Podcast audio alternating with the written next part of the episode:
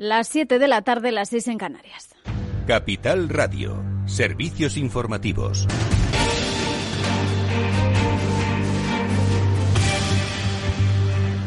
¿Qué tal? Muy buenas tardes. Estamos eh, pendientes de las últimas eh, cifras de coronavirus, la incidencia acumulada sigue bajando, aunque preocupa cómo pueda afectar a la incidencia esas imágenes que veíamos este fin de semana en varias eh, ciudades de España, aglomeraciones eh, de gente durante la noche en la que decaía el estado de alarma. El dato que se ha comunicado hoy es que la cifra de personas eh, contagiadas por coronavirus ha aumentado en casi 14.000 personas. El informe refleja también 103 nuevos fallecimientos por coronavirus coronavirus. La incidencia acumulada, como decimos, sigue bajando. Se sitúa hoy en 188 casos por cada 100.000 habitantes. Esto es 10 puntos menos que el dato del viernes. Sobre esas imágenes que veíamos durante el fin de semana, esto decía hace unos minutos Fernando Simón, el director del CAES. Siempre hay gente que, desde luego, no pertenece al grupo de los sensatos.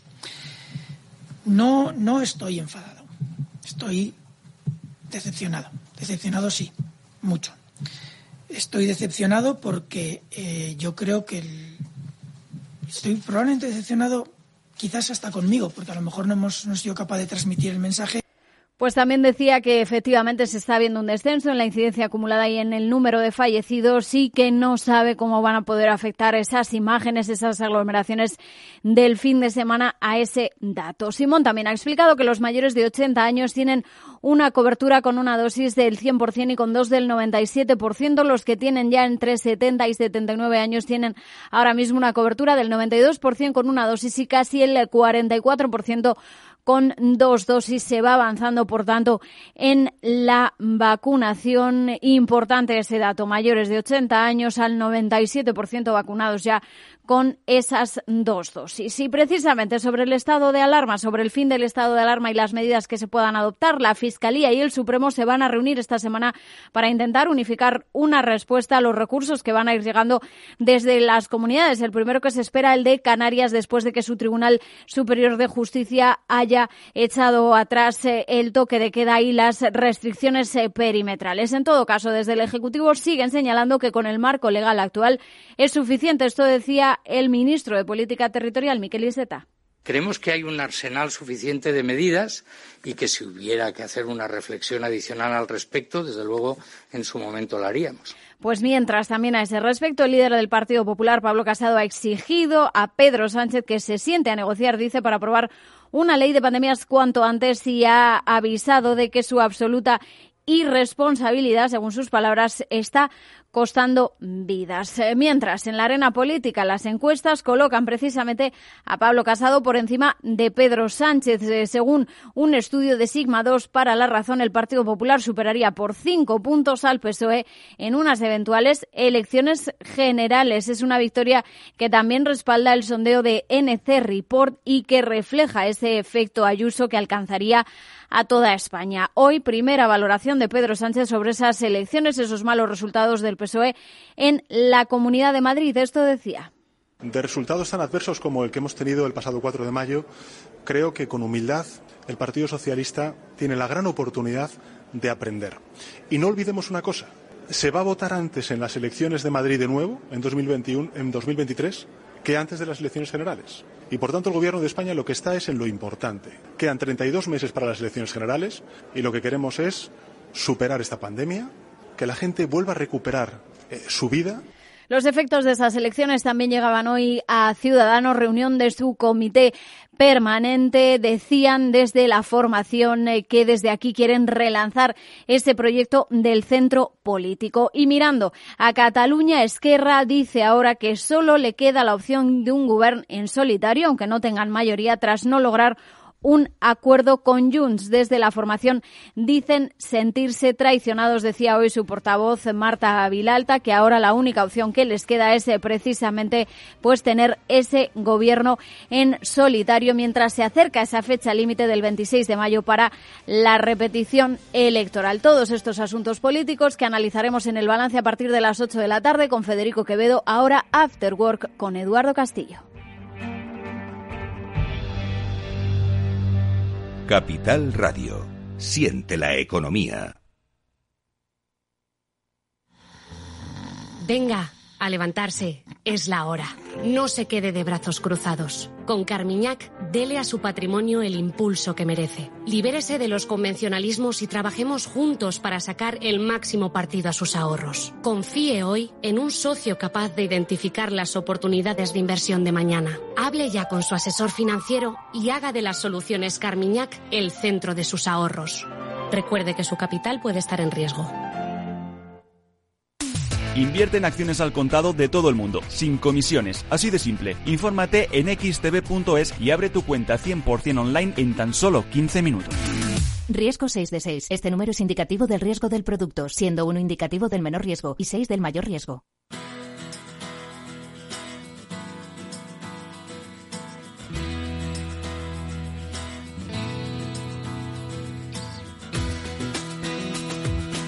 Después del trabajo, After Work, con Eduardo Castillo, Capital Radio.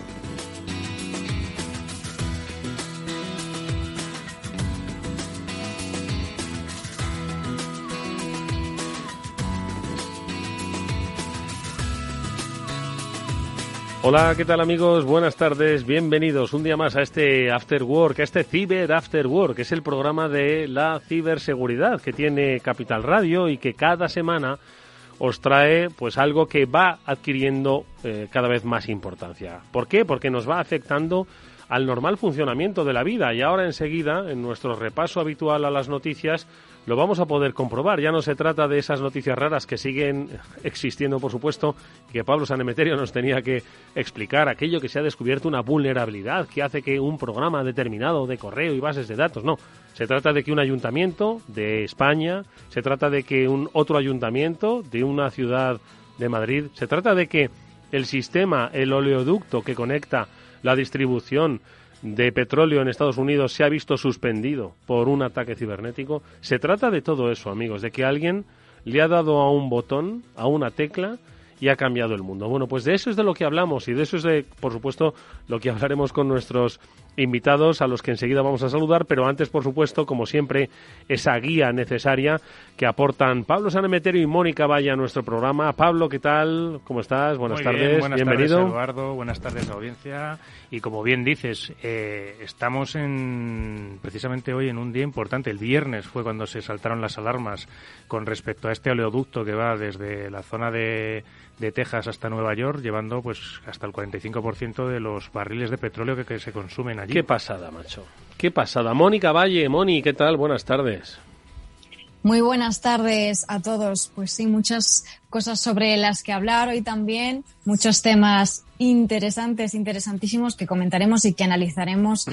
eh, nosotros y también nuestros invitados. Mucho que aprender también. Bueno, pues eh, hoy con nosotros estarán Miguel Ángel de Castro desde CrowdStrike, también nos acompañará Miguel López desde Barracuda Networks y por supuesto los especialistas de Netscope que con su píldora SASI nos ayudan a entender cómo en la nube vamos a vivir, cómo en la nube tenemos que organizar nuestra estrategia de ciberseguridad. Bueno, pues de todo ello vamos a hablar en este programa, pero antes, como siempre, un repaso breve a estas noticias que ya os hemos adelantado, pero que, insisto, van a marcar el devenir de los tiempos que nos ha tocado vivir. Cuando se acabe la pandemia, que ojalá se acabe pronto, la ciberseguridad seguirá como problema número uno de la humanidad.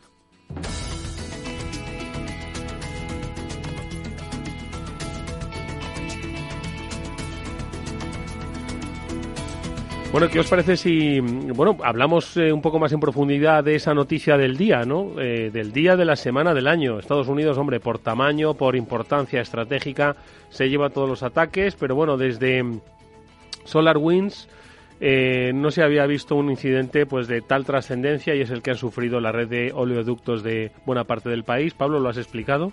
Sí, de la compañía que se llama Colonial ¿vale? Como que, es la, una, la mayor red de oleoductos de Estados Unidos y que, pues, por un ataque de ransomware, que cuántas veces lo hemos dicho en el programa, un tipo de malware que lo que hace es secuestrar eh, la información de los ordenadores, han tenido que parar las operaciones de sus oleoductos. Es la noticia, bueno, llevan desde el viernes con ello parados, se está viendo un poco cuándo va a ser el, cuánto tiempo puede transcurrir hasta que se vuelvan a reabrir y pues también en este sentido, bajo mi punto de vista, pues entra un poco a, a ponerse otra vez sobre el ojo del huracán todo lo que son infraestructuras críticas. Es decir, este tipo de infraestructuras en las cuales un ataque te produce un parón que no hay un plan de remediación que puedas activar. En este sentido, no hay una infraestructura alternativa que puedas poner, tiene que funcionar esa. Y quizás el problema para ponerla a funcionar otra vez van a ser pues que todo esto estará gestionado con sistemas industriales, que las copias de seguridad de los sistemas industriales, pues muchas veces, aunque se hacen, pues también tienes que pasar una serie de verificaciones para ver que esto funciona correctamente y funciona como se, como debe un, un, un oleoducto. Entonces, pues eh, otra otra llamada de atención más hacia los temas de ciberseguridad que tenemos que tener cada día más en, en, la prevención y en la detección. Moni, no me quiero extender mucho más en, en esta noticia. Pablo ha dado la trascendencia, pero si nos vamos a una escala un poco menor, nos vamos a nuestros ayuntamientos. Ojo, que parece que han encontrado ahí el talón de Aquiles ¿no? de la administración. Bueno, si nos ponemos a, a escarbar es mejor no ver el resultado. Pero por lo pronto son los ayuntamientos los que parecen que se están llevando la peor parte. Vimos hace hace ya tiempo, y es que ya se me olvida esto de los ayuntamientos atacados. Baltimore. No, no, estoy hablando de España. Que... Ah, España. Cantur teníamos que no es un ayuntamiento. en España también ha ocurrido, de hecho hace un par de semanas Castellón también tenía Castellón, problemas lo con este sentido. Bueno, pues hoy protagonistas de esta sección son Oviedo y Fuenlabrada, Moni. Sí, entre otros, porque bueno, realmente los atacados no han sido directamente los ayuntamientos, sino que ha sido a través de un servicio que usaban ellos, un servicio en la nube que se llama ASAC, que bueno, es el que ha bloqueado, digamos, estos ayuntamientos como el de Oviedo, eh, como el de Fuenlabrada que comentabas, ¿no? Entonces, ¿qué es lo que ha ocurrido? Pues una empresa asturiana, en este caso ASAC, que se dedica a dar servicios en la nube, pues ha sido la que ha sido afectada por un ransomware, que ya hemos comentado, eh, este software malicioso que cifra los archivos, bloquea los equipos y pide un rescate a cambio de facilitar ese desbloqueo de los archivos o de los sistemas, ¿no? Y eso es lo que ha propiciado que se haya dejado sin servicio a estas entidades con las que colabora. Ayuntamientos como el de Oviedo, Vinaros, Murcia eh, se han visto afectados y también otros portales, incluso como eh, la Fundación Española para la Ciencia y la Tecnología, el Tribunal de Cuentas o el Consejo de Seguridad Nuclear. Pues eh, están, han estado inaccesibles, algunos ya están accesibles de nuevo, sus sitios web y demás, pero ha sido debido a esto. Entonces, están ya trabajando con INCIBE, con el CERT de INCIBE y con el Centro Criptológico Nacional para solucionarlo, pero de nuevo, pues como hemos comentado en otras ocasiones, en este caso, debido a esos proveedores, ha afectado, digamos, a la continuidad de negocio de los ayuntamientos y estas entidades. Bueno, pues eh, mucho ojo que es momento de hacer auditoría. Si queréis eh, saber cómo hacerla, pues buscad en el canal de YouTube de Capital Radio, eh, que allí tenemos un especial sobre auditoría, y si no, buscad en las diferentes plataformas de streaming, como en los diferentes programas que hemos realizado de este Cyber After Work, tenemos uno especial sobre auditoría y sobre prevención, ¿vale? También tenemos muchos, ¿eh? También tenemos el de, el de resiliencia, ¿eh? Por si se ataca, bueno, pues para saber un poco cómo... tenemos de todo. En la carta de este programa hay de todo, Pablo. Tenemos programas, es que llevamos ya más de 130 programas, Eduardo. Es que parece que fue ayer cuando empezamos a emitir este programa de Cyber After Work, hablando de ciberseguridad para, para todo el mundo. Y hoy 130 temas, 130 programas dan para mucho. Bueno, pues ahí está nuestra recomendación. Hoy seguiremos aprendiendo con la ayuda de nuestros expertos. Ahora es momento de saludar al primero de ellos, a Nacho Franzoni, que nos va a traer la píldora Sasi.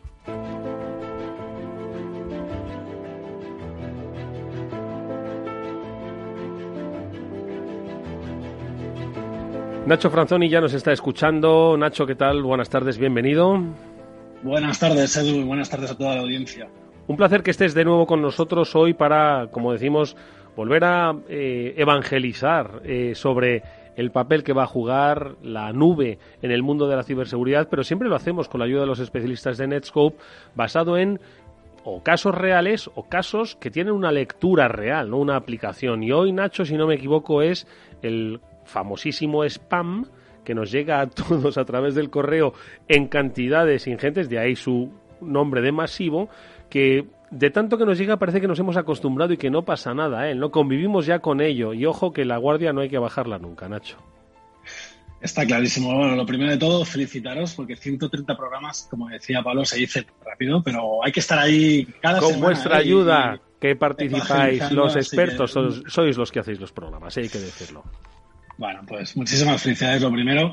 Y la verdad es que más que hablar de spam, sinceramente, y cogiendo el, ejemplo que, hemos hablado, que habéis hablado de la noticia de Estados Unidos, quería ahondar un poco más, porque me parece de actualidad no lo siguiente. Y es que, ¿qué sabemos del, del famoso caso del oleoducto americano? Mm. Sabemos que es un ransomware, sabemos que mm, quieren vender los datos y recuperar dinero o, conseguir dinero. Pero también de las poquitas cosas que se sabe es cómo ha ocurrido. De hecho, es, ya es Vox Populi que se sabe con, las investigaciones preliminares que están hechas que los, los hackers han entrado mediante un escritorio remoto. Y la gente dirá, escritorio remoto, ¿esto de qué me suena? Pues mm. mirar, eh, todo el mundo se acordará de WannaCry hace unos años que hizo boom en, todo el mundo, especialmente en España, mm. utilizando una vulnerabilidad de BlueKeep, que se llamaba. Que a, su vez, y tiene en común, que es que entran por escritorios remotos. Y ahí es donde sigue habiendo la necesidad o sigue habiendo el mal, ¿cómo decirlo?, la mala praxis de publicar servicios que no deberíamos Internet. Yo ahí, eh, y de hecho esta mañana lo hablaba con Pablo, he hecho una pequeñísima búsqueda en un buscador que se llama Shodan, el cual recomiendo a todo el mundo que, pueda, que se conecte, que, y además Shodan, para que, que no lo conoces, como un buscador de cosas que están públicas en Internet. Yo ahí a Mónica, a Pablo o a, o a ti mismo, Edu, te reto y te pregunto, ¿Cuántos escritorios remotos crees que hoy esta mañana estaban abiertos en España? Madre mía. pásate, pásate tres pueblos. Yo no valgo porque ya me sé la respuesta. A ver, en España, venga, escritorios remotos, venga, eh, 10.000 escritorios remotos. Te has quedado corto. Madre mía. Multiplica por casi tres. Madre mía. Fíjate lo que te digo. Esta mañana, una query súper sencilla de eh, País España, puerto 3389, que es el que usa el escritorio remoto. 27.000 aparecía. Evidentemente hay un tanto por ciento de error, vamos a decir elevado, vamos a poner un 30%. Estamos hablando de 20.000 escritorios remotos. Seguimos, después de un WannaCry, después de que cada semana vemos ayuntamientos, lo habéis comentado hace unos segundos, ¿no? Eh, ayuntamientos caer y, bueno, pues seguimos haciendo esa mala praxis que es un mal uso o publicar cosas que no deberíamos evitar. ¿Qué os parece, Pablo, Mónica? Pues que no puedo estar más de acuerdo con lo que dice Nacho. O sea, es eh, uno de los males que llevamos sufriendo desde hace bastante tiempo. No aprendemos ni con WannaCry, con el caso de Eternal Blue, no aprendemos con el caso de BlueKey, con los, con los RDPs abiertos. Oye, que es que la gente expone sus ordenadores en Internet y prácticamente casi están pidiendo que, que les lancen un exploit y les tomen control. Oye, Nacho, y, y eh, la nube, porque claro, hemos contado un, un, un, caso, ¿no? Además, basado, tú lo has dicho, en, pues, en, el caso del año, ¿no? Entonces, eh, aquí la nube, ¿qué papel juega ya en, el terreno de la seguridad? Pues una buena pregunta, Edu. La verdad es que fíjate que todos los caminos llevan a SASE. porque no solo es proteger al usuario cuando accede a Internet de vulnerabilidades, amenazas y demás, sino oye, de, seguir, es decir, fijaros que al final, ¿por qué se abren esos servicios de Internet? Porque el negocio prima la seguridad. eso es, un punto, es decir, todavía hay necesidad de conectarme remotamente a sistemas informáticos. Y ahí es donde el cloud, la nube, Internet sigue mm, necesitando ese tipo de accesos. Desde Netscope, la verdad es que, como te decía, todo lleva, todo lleva SASE. Desde Netscope creemos en una tecnología que se llama ZTNA. Como sabéis, a todos los que nos dedicamos a esto nos encanta sacar acrónimos nuevos. En este caso, ZTNA significa Zero Trust Network Access. Es decir, y se basa desde un principio muy básico, es no publicar nada en Internet. Es decir, en informática, en seguridad se suele decir eh, reducir la superficie de ataque. ¿Por qué tengo que exponer algo al mundo? ¿Por qué tengo que exponer un RDP? ¿Por qué tengo que exponer una VPN, un servicio de acceso remoto tipo VPN o VPN SSL o VPN? Desde Netscope creemos que no hay que publicar nada. Y la tecnología de Netscope permite que un usuario remoto se conecte a un recurso privado, puede ser un RDP, puede ser cualquier cosa privada, pero de forma segura. De forma segura significa que evaluando en todo momento quién eres. Identidad, muy importante. Evaluando en todo momento desde qué dispositivo lo haces. Es decir, no vale cualquier dispositivo, tiene que ser, un, que ser un dispositivo donde hagamos lo que se le llama un posture checking, es decir, evaluar si cumple las premisas básicas de que sea un ordenador que se puede conectar a mi red. Y segundo, y bueno, tercero, y más importante quizás, es el solo dar permisos de acceso a la aplicación que tú necesitas. Es decir, aplicar lo que se llama lógica positiva. ¿Por qué, te tengo que dar acceso a toda mi red si solo necesitas acceder a un recurso? Pues vamos a empezar las cosas por bien hechas, que es decir, solo darte permisos desde el origen a aquello que tú, aquel recurso que tú necesitas. Y evidentemente, como podéis imaginar, todo es del cloud, todo como un servicio, todo desde un servicio SaaS como Netscope. Bueno, pues eh, si es que eh, es muy sencillo. Es muy sencillo de entender, es muy sencillo de aplicar. Es al final hacia donde se dirige la ciberseguridad, hacia la simplificación tanto del concepto como de la propia forma en la que usamos la tecnología, porque ese es el primer paso, ¿no? ¿Para qué tengo que exponer, como dice Nacho, eh, lo que yo hago al resto del mundo. Primero empecemos por ahí y luego no te preocupes que las herramientas sencillas, que en este caso están en la nube, te van a dar esa, esa seguridad. Pues eh, captado el mensaje, como siempre queda con la ayuda de los especialistas de Netscope en esta píldora SASI, que ha sido Nacho Franzoni quien hoy nos la ha ofrecido. Nacho, gracias, mucha suerte, nos vemos pronto. Muchísimas gracias, que vaya todo muy bien. Un abrazo.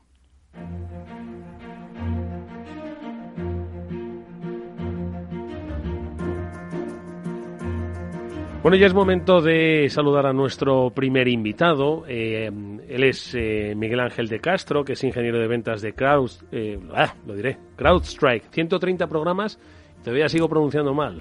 CrowdStrike. Bueno, pues con Miguel Ángel vamos a hablar de un interesantísimo informe que han realizado el Global Threat Report. que estoy seguro de que han bueno pues encontrado interesantísimas interesantísimas conclusiones para darnos esa eh, actitud preventiva que debemos tener. Moni, de todas formas, tú que eres em, eh, el, bueno, el cerebro del grupo, por supuesto. Pablo es, muy listo, pero tú eres el cerebro del grupo, ¿no? ¿Te has visto en profundidad este, este, este informe, Global Street Report? ¿Qué te ha llamado la atención? ¿Qué, ¿Qué le podemos preguntar a Miguel Ángel, que ya está con nosotros? Pues eh, este informe, una de las características eh, que tiene este informe global es que está analizando, eh, reflexionando y nos pone negro sobre blanco lo que han visto los analistas durante el último año, ¿no? Y empiezan destacando que 2020 es un año que nunca vamos a olvidar por muchos motivos, ¿no? Es un año sin precedentes y en términos de ciberseguridad también. Y de hecho es que desde el sector de ciberseguridad, y lo hemos ido viendo, ha sido uno de los años más activos probablemente de, todo, de toda su historia, ¿no? El hecho, por ejemplo, como ya hemos hablado aquí, de que millones de personas eh, hayan pasado a trabajar desde sus casas, pues supuso un auténtico reto para las organizaciones, para las empresas y también para los usuarios. Y por supuesto, pues aumentó eh, de alguna forma el número de ataques, sofisticó otros, cambió algunos, pero en definitiva muchos ataques basados en ingeniería social, ataques más sofisticados, usando eh, COVID, la pandemia como cebo. Y el truco, como nos dicen, está en la letra pequeña, ¿no? Entonces, lo que vamos a analizar ahora sobre el informe es todo lo que han descubierto, eh, todas esas tendencias que ha habido durante el año pasado, como esos em, actores basados en grandes estados, ¿no? Se han infiltrado en, las redes para robar datos valiosos, también cómo han aumentado esos ataques hacia sectores sanitarios, ¿no? Eh, como el e-crime, que ahora le preguntaremos eh, a nuestro invitado que es esto del e-crime, estos actores del cibercrimen, eh, cómo han creado nuevos modelos de negocio, ¿no? Incluso, y cómo han creado nuevos métodos para, bueno, pues para hacer todo lo que hemos estado hablando en las noticias o sea que, todos los programas. Al contrario de lo que diría Batman o Superman o uno de estos, eh, el mundo cada vez es más inseguro. Miguel Ángel de Castro, ¿qué tal? Buenas tardes, bienvenido.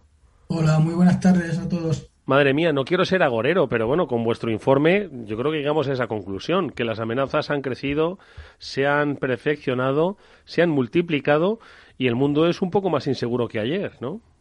Bueno, cada año al final, ya sabéis que la tecnología va creciendo, va, se van desarrollando nuevas tecnologías y, al final eso, bueno, pues eh, la consecuencia suele ser es que suele haber nuevos tipos de ataques y, se explotan. y, si a todo esto le sumamos eh, la pandemia y todos los problemas que ha habido y eh, pues eh, la gente teletrabajando, pues sí, al final este, este año pasado ha sido terrible.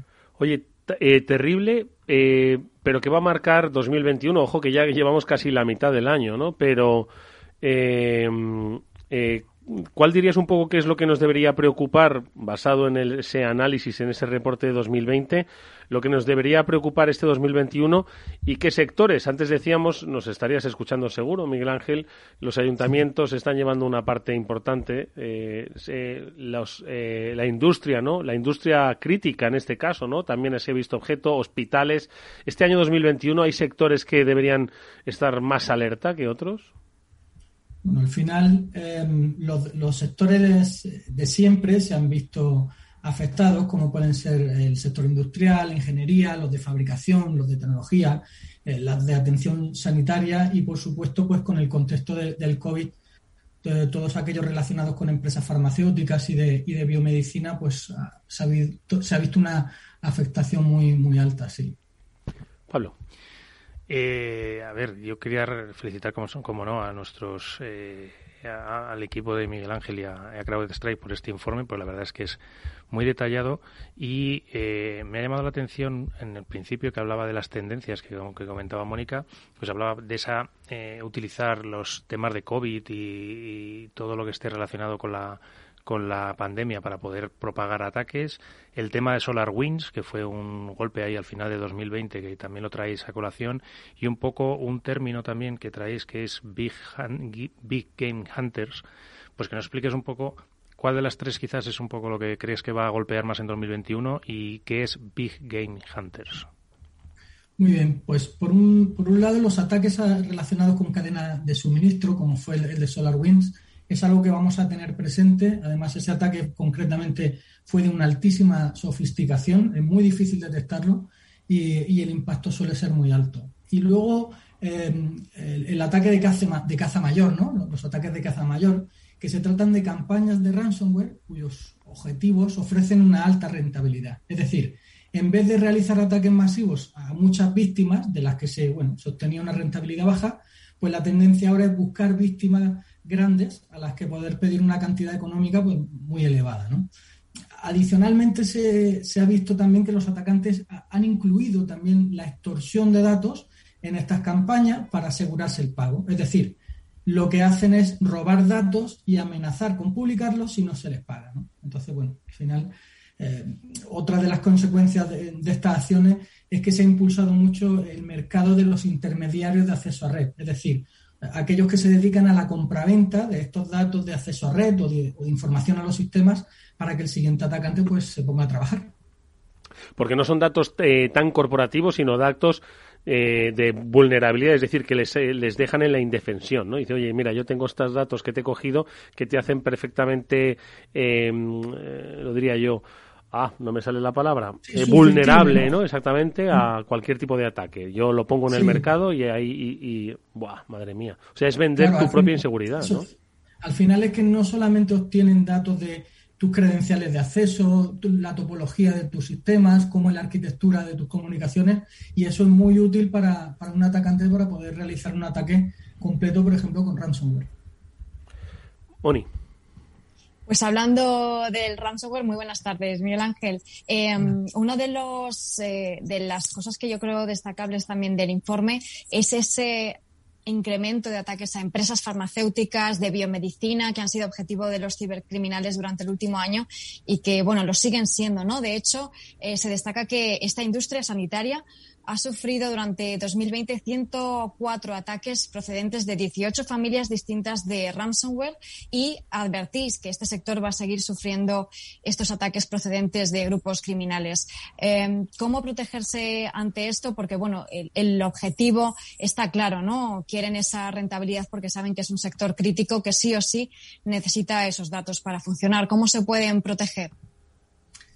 Al final hay dos pilares clave para, protegernos de, los ciberataques. Por un lado está la visibilidad y por otro lado la inteligencia de amenazas. En cuanto a la visibilidad, pues es obvio que lo que, lo que no se ve, pues no lo puedes proteger, ¿no?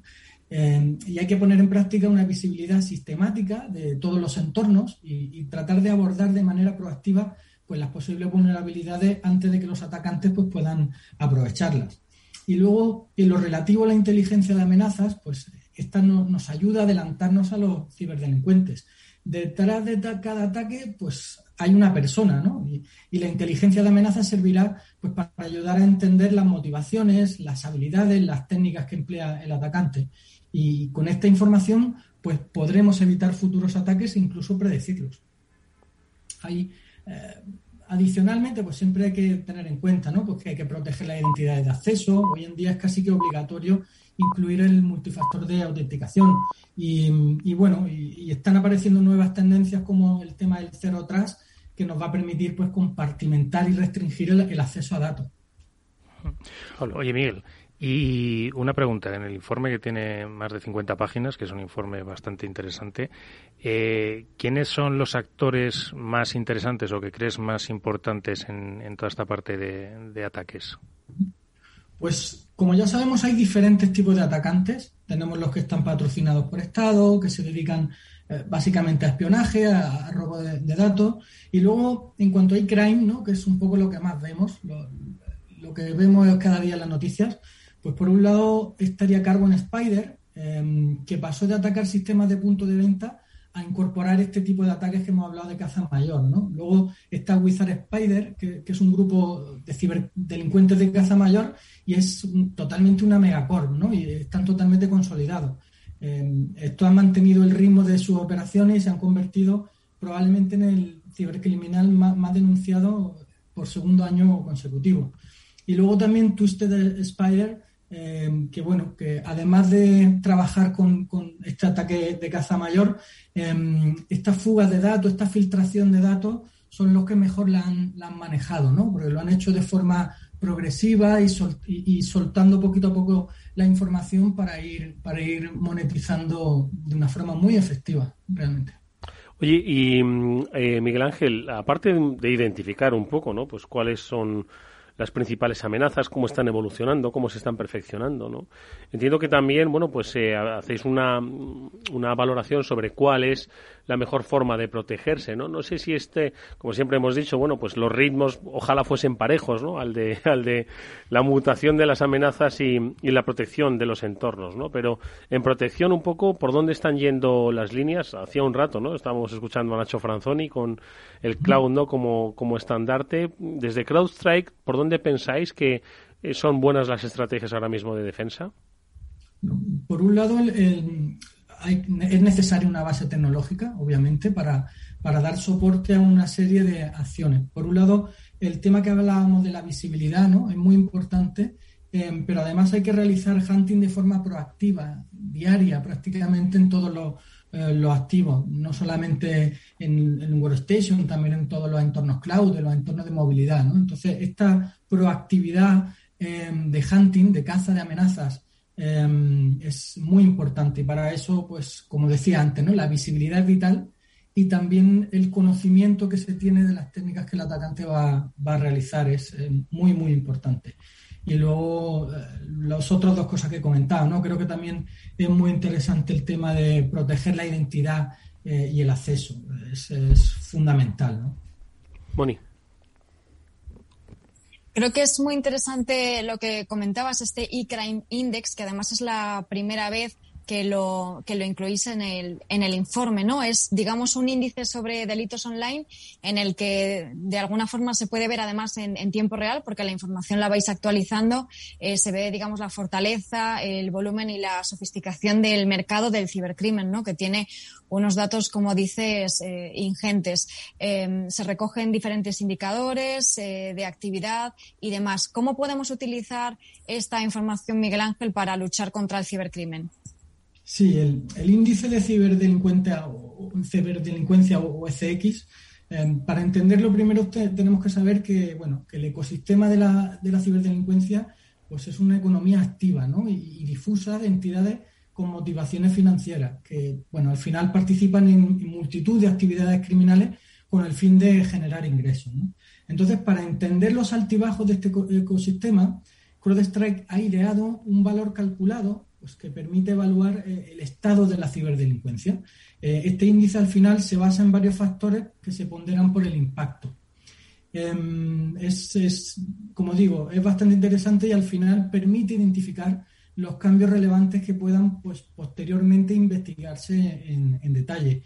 Si no recuerdo mal, en febrero de este año, cuando se publicó el informe, había casi un 124% de incremento en, este factor que observábamos, ¿no? O sea que ha sido muy relevante el, incremento de, la ciberdelincuencia.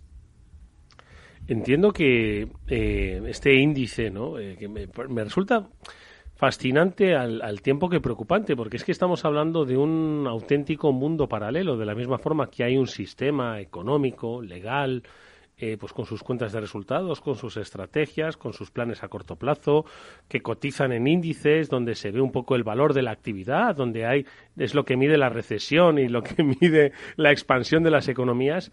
Aquí estamos hablando de un mundo completamente paralelo, solo que en la sombra, que tiene una misma un mismo desarrollo y una misma capacidad de medición. Entonces, esto, primero, el indicativo para los cuerpos y fuerzas de seguridad del Estado, pues para que vean un poco la magnitud de a lo que se enfrentan, ¿no? Y segundo, bueno, pues ver un poco eh, que si esto en realidad no es, no es nueva riqueza, es una riqueza que se detrae de, de la riqueza, la, que, la, riqueza legal, es decir, lo que engrosa las listas del el Crime Index y Crime Index es algo que han dejado de ganar las empresas que están en los índices legales. Pablo, ¿no te parece? Sí, es un, a ver, siempre hemos dicho que los malos eh, no, no cotizan en bolsa, no publican sus, sus cuentas, pero desde luego son un negocio muy fructífero y que está en franco crecimiento. Entonces, en este sentido, eh, además, mm, como tú bien dices, no generan per se riqueza, sino simplemente lo que están haciendo es detraerla eh, de, de, la riqueza del, del resto de personas y de organizaciones. Y es más, no diría solo que los cuerpos y fuerzas de seguridad del Estado. Esto es algo que nos compete a todos, porque en el momento en el que te están detrayendo riqueza a organizaciones y a personas, ya no es solo la policía. O sea, es que además la cantidad de recursos y la forma en la que colaboran, o sea, hay una gráfica dentro del informe que luego le pedimos a Miguel Ángel que nos dé las, las coordenadas para que cualquiera de nuestros siguientes lo pueda descargar eh, se ve cómo se interrelacionan entre ellos y cómo comparten servicios o cómo uno de ellos hace una primera parte o cómo otro le, les da el malware, la campaña spam, etcétera. O sea, es, es, impresionante. ¿Qué opinas, Miguel Ángel? Sí, al final, eh, como comentábamos, ¿no? La dinámica de este mercado es muy fluido, ¿no? Y, y, cuando se conciben nuevos mecanismos para generar ingresos, pues se identifican nuevas vías de monetización y al final los delincuentes pues adaptan sus tácticas para, para obtener el máximo de ganancias y como decían, ¿no? en, en detrimento de las ganancias que las organizaciones, por así decirlo, o las, o las empresas tienen. ¿no? Es, eh, la verdad que es eh, increíble eh, las diferentes formas que tienen al final para, para que este mercado, este ecosistema de la ciberdelincuencia siga creciendo año tras año. Oye, Miguel Ángel, y como apuntaba Pablo, este Global Threat Report, eh, podemos acceder a él de manera pública como eh, para que empresas, ¿no? Bueno, pues vean un poquito este escenario y empiezan a profundizar un poco en este concepto de e-crime, que yo creo que es la primera vez que lo mencionamos aquí, ¿verdad? ¿no? Eh, también nos habló Dani Creus en la última especial de malware sobre e-crime. Ah, vale, vale, vale. Dani Creus de, de, Kaspersky. Bueno, pues bueno, lo refrescamos aquí con eh, Miguel Ángel, ¿dónde podemos conocer el informe? ¿Cómo podemos eh, hacernos con él, si es posible, claro. Sí, claro. En, la propia página de CrowdStrike es posible acceder a él. También en, nuestro LinkedIn, cada vez que hay una publicación siempre, eh, siempre lo ponemos allí para compartirlo. Y luego si se quiere acceder un poco al, a este índice que estábamos comentando, pues hay una web que es adversary.crowdstrike.com y allí, bueno, allí tenéis eh, acceso a tiempo real a este índice, la descripción de los actores, cuáles son sus TTPs. Es realmente útil y muy interesante. Oye, decía eh, Mónica al principio del programa, de la introducción, que pues hay muchos eh, estados, ¿no? Que son los que están patrocinando, ¿no? Estos estos informes, uy, estos informes, perdón, estos ataques, ¿no? aparecen en este en este índice? Los, los, es difícil que, que aparezcan, entiendo, ¿no? Pero... Sí, sí, pero sí que aparecen. Y además nosotros clasificamos, tenemos una topología para, para clasificar los, los actores en función del el estado que los patrocina. Por ejemplo, además utilizamos unos dibujos muy chulos. Eh, Rusia es bear, que es el oso, Vietnam es un búfalo. Em, dependiendo del país, eh, que son eh, los que están en Irán, y luego también dependiendo de la, tipología de atacante, ¿no? Pues eh, los activistas son Jackal o todo lo que es ciberdelincuencia, pues es Spider, ¿no? Por eso los nombres que mencionaba antes todos acaban con, con Spider. Al final, y es curioso, ¿no? En, ese informe publicamos que al principio de, la pandemia, y, además con este ejemplo lo vais a entender muy bien, hubo un atacante de, de Vietnam que lo que estaban, bueno, ataca, atacan a China y lo que sucede es que antes incluso de tener una, la primera baja por COVID, las medidas que impusieron en el país fueron brutalmente restrictivas, ¿no? Y es que ya tenían información, ya sabían eh, lo que estaba pasando en China porque habían hackeado los sistemas y estaban obteniendo información. Y, y fue algo que estuvieron haciendo diferentes atacantes de Estado eh, de Rusia, de Corea, de, Irán a, otros países. Y una vez que obtuvieron información de, pues, del número de, bajas y, de otro, otro tipo de cuestiones más de información, lo que hicieron acto seguido fue ponerse a hackear em, empresas de biomedicina, farmacéuticas, para tratar de obtener eh, la formulación de, las vacunas. Eh, incluso en España, pues en septiembre em, se publicó un posible bueno, se publicó un, ataque, un intento de, robo de, este tipo de información eh, que probablemente parecía provenir de China. Madre mía, si uno se mete en este adversary.crowdstrike ve que, en fin, parece que coinciden los lugares del mundo desde donde emanan estas amenazas. Es interesantísimo el proyecto que ha compartido con nosotros Miguel Ángel de Castro, que es ingeniero de ventas de CrowdStrike, al que le agradecemos mucho que haya compartido este conocimiento elaborado a través del Global eh, Threat Report. Gracias, Miguel Ángel. Mucha suerte con esa búsqueda. Que el 2021 nos, eh, en fin, nos deje relativamente, relativamente como estamos. No digo más tranquilos, pero sí como estamos. Hasta muy pronto. Gracias. Muchas gracias. Buenas tardes. Adiós. After Work con Eduardo Castillo. Y atención los inversores, una noticia para vosotros. XTB elimina las comisiones. Con XTB ahora puedes comprar y vender acciones y ETFs con cero comisiones. Lo has oído bien, cero comisiones hasta 100.000 euros al mes. Entra en xtb.es y abre tu cuenta en menos de 15 minutos. El proceso es 100% online y vas a poder comprar o vender cualquier acción por cero comisiones en xtb.es. Riesgo 6 de 6. Este número es indicativo del riesgo del producto, siendo 1 indicativo del menor riesgo y 6 del mayor riesgo.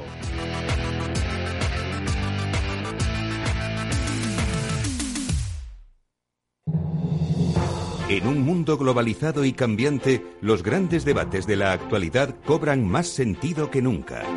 Cada lunes a las 10 de la noche, Víctor Arribas analiza en Capital Radio los principales acontecimientos internacionales y cómo nos afectan a los españoles. Atalayar, las claves del mundo en tus manos, en Capital Radio.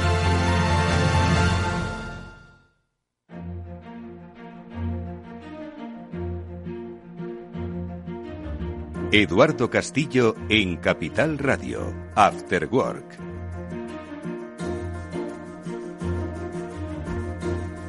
Bueno, pues eh, nosotros seguimos en nuestro programa, hoy eh, programa especial, en el que además contamos con la participación de Miguel López, que es director general de Barracuda Networks. Pablo, que nos das la referencia. Pues Barracuda Networks es una compañía que lleva ya bastante tiempo en, proveyendo soluciones de seguridad, como puede ser protección en el correo, protección de aplicaciones y, de despliegues que tengas en la nube, y en general, pues de seguridad en, red.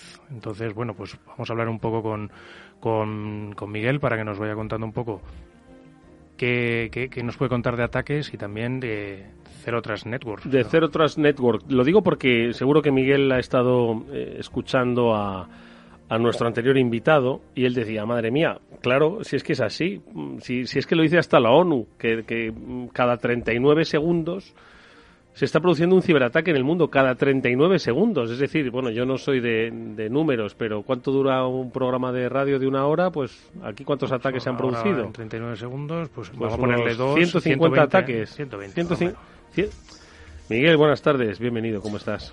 Muy buenas tardes, ¿qué tal? ¿Cómo estáis? Oye, a uno le quedan ganas de seguir luchando contra el cibercrimen después de saber que en este tiempo de entrevista, en este programa de radio, se han producido 150 ataques solo hoy en todo el mundo? Bueno, mm, ganas nos quedan y más nos vale porque si te fijas, yo creo que se refiere esa estadística a ataques detectados. Lo que no se sabemos es cuántos no han sido detectados, que probablemente son la mayoría. Es decir, depende de qué estadística quieras consultar, pero casi todas más o menos te vienen a decir que es la regla del iceberg, ¿no? Cuando nosotros vemos un iceberg, lo que apunta, lo que asoma fuera del agua es vagamente un 10%. El 90% está oculto hay muchos eh, estudios que parecen apuntar como que lo que somos capaces de detectar no llega siquiera a ese 10%, con lo cual, pues... Madre mía. Efectivamente. contar, lo que da trabajo, madre mía. Mónica. Pues sí, efectivamente, hay mucho trabajo por hacer y mucho que está debajo de la superficie que no vemos. De hecho, bueno, las noticias que vamos comentando semana a semana, pues evidentemente son las que se han conocido, eh, pero hay otras muchas que, no estamos conociendo, ¿no? Así que fijaos todo lo que nos estamos perdiendo.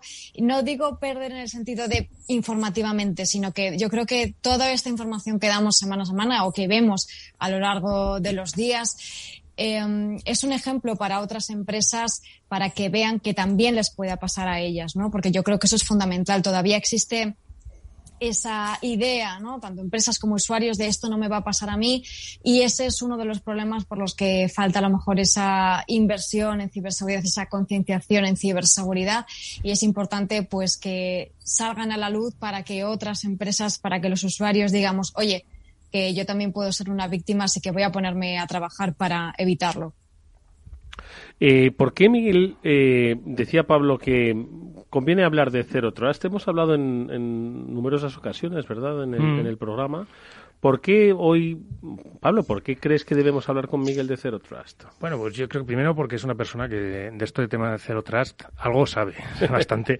yo creo que es una persona que de, de, Zero Trust nos puede ilustrar bastante y porque en general yo creo que es un paradigma que se está empezando a imponer en, en general en el sentido de que eh, tradicionalmente cuando se le daba acceso a un ordenador, eh, por ejemplo por, por la wifi, pues tiene acceso a toda la red, por ejemplo, de esa red wifi eh, todo tu, teléfono, el mío y todos los que estén dentro de esa red wifi pueden tener acceso y comunicarse y verse entre ellos.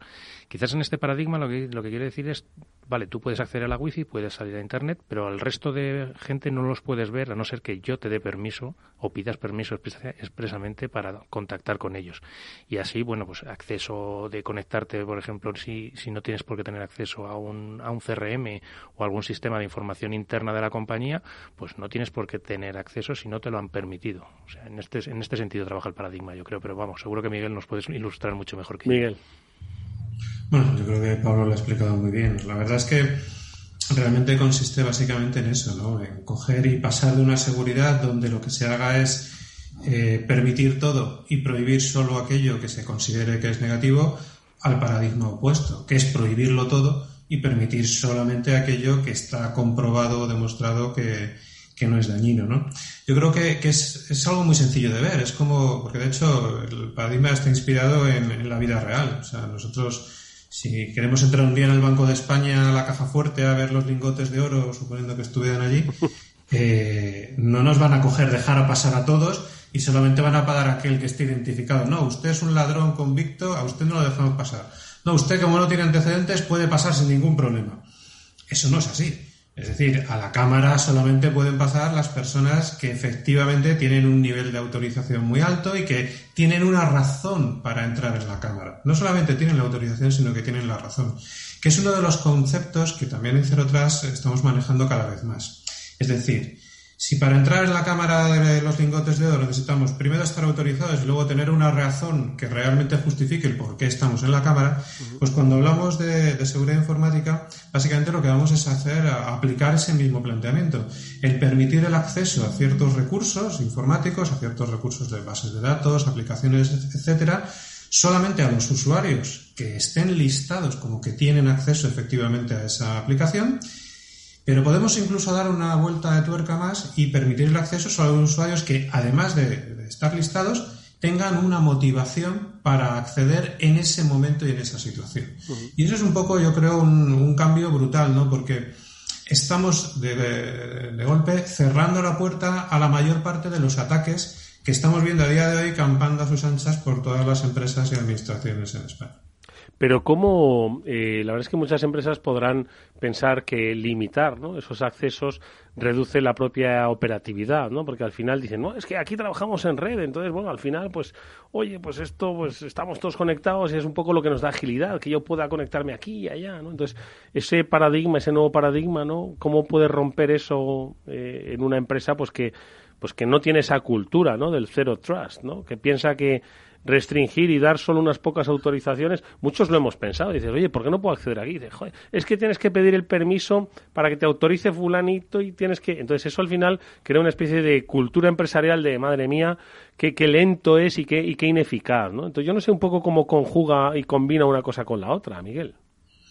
Pues yo creo que tú has apuntado uno de los factores clave, que es la cultura empresarial que es lo que habría que probablemente cambiar eh, de manera radical en España.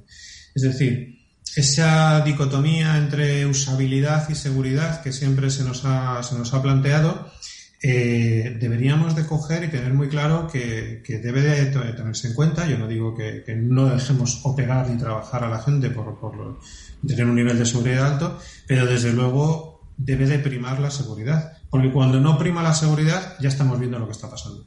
Con lo cual, evidentemente, hay que cambiar la, cultura empresarial que tenemos, eh, yo creo que, en términos generales, en casi todas partes. Y hay otro aspecto que también es clave. Evidentemente, si pones un nivel de seguridad que haga imposible que la gente trabaje y lleve a cabo sus funciones, pues evidentemente no se va a llevar a cabo.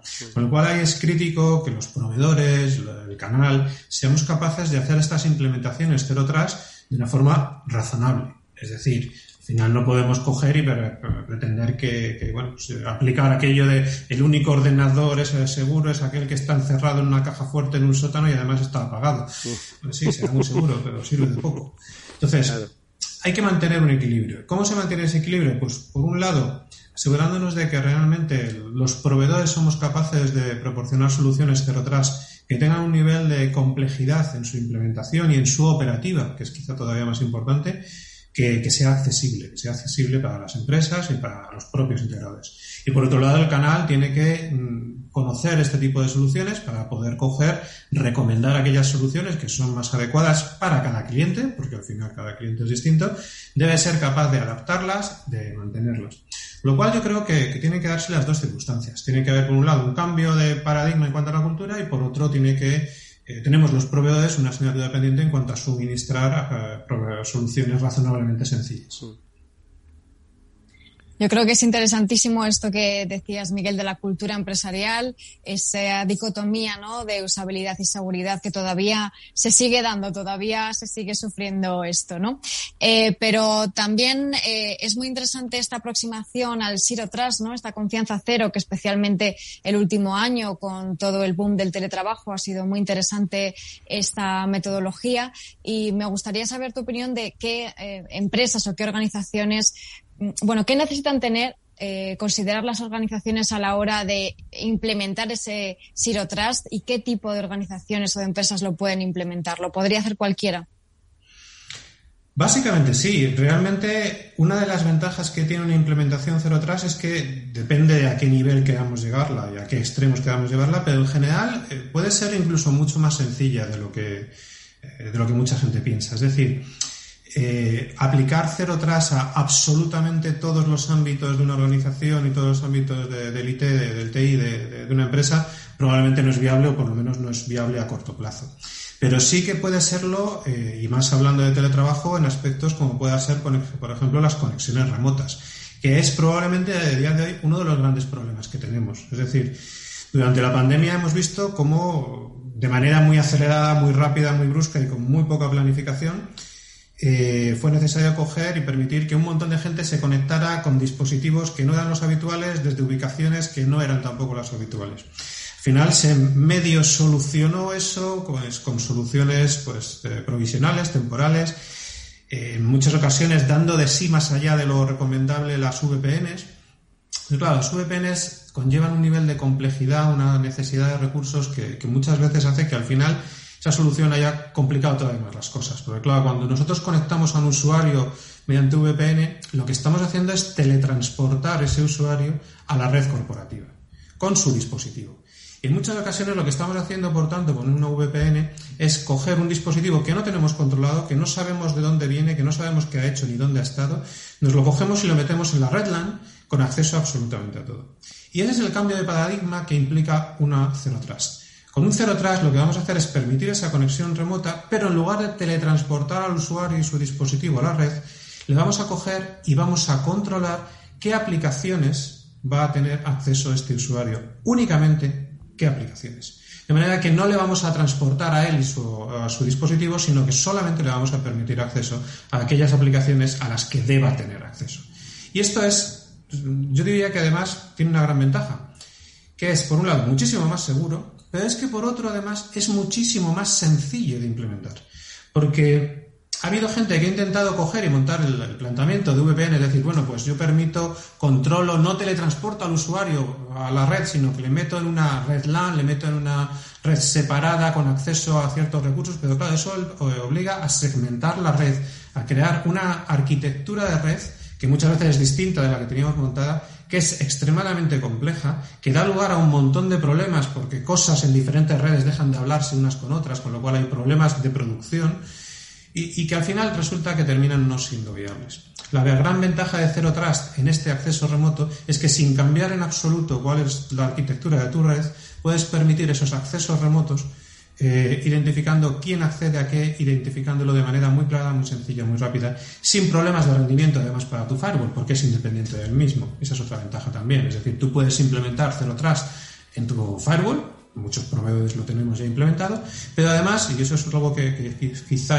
todos no hacen, pero que, que, nosotros sí podemos implementar, es darte una solución Zero Trust que sea complementaria de tu firewall, sea este cual sea. Es decir, tú puedes seguir operando con tu fabricante X, pero puedes implementar en Parallel una solución de cero trust para permitir el acceso remoto de usuarios sin necesidad de tener que alterar lo más mínimo las políticas, ni la configuración, ni la marca de tu firewall. Bueno, pues eh, ahí tenemos, eh, como decía Pablo, como apuntaba nuestro invitado, Miguel López, director general de Barracuda Networks, el Zero Trust eh, se impone como un cambio de paradigma principalmente la cultura empresarial de esa conexión en red que nos hace mucho más eficaces, pero ojo, a veces mucho más vulnerables. Sobre ello seguiremos hablando, estoy seguro, en el futuro, pero han quedado sentadas las bases de que es algo eh, necesario de revisar y sobre todo práctico de aplicar. Miguel, muchísimas gracias por haber estado con nosotros.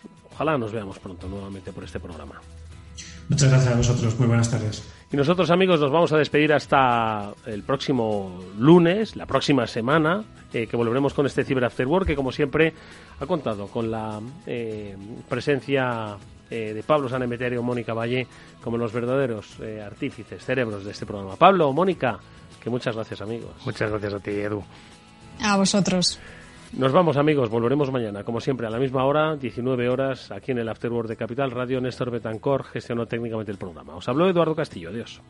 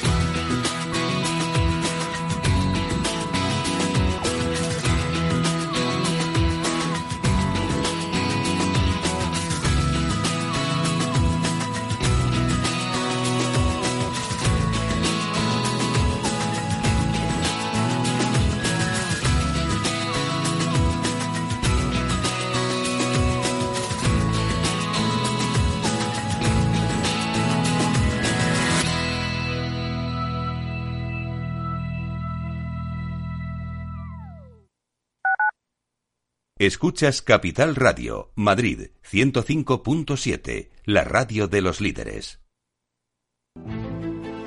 Las vacunas son seguras y la mejor alternativa para acabar con la pandemia. Eres parte de la solución. Vacúnate. Hay que vacunarse. Comunidad de Madrid.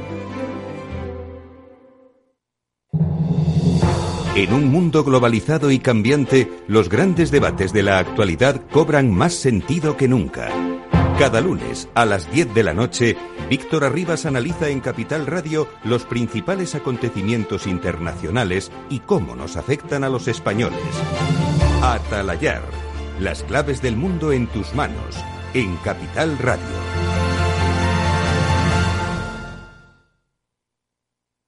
Capital Radio, la genuina radio económica.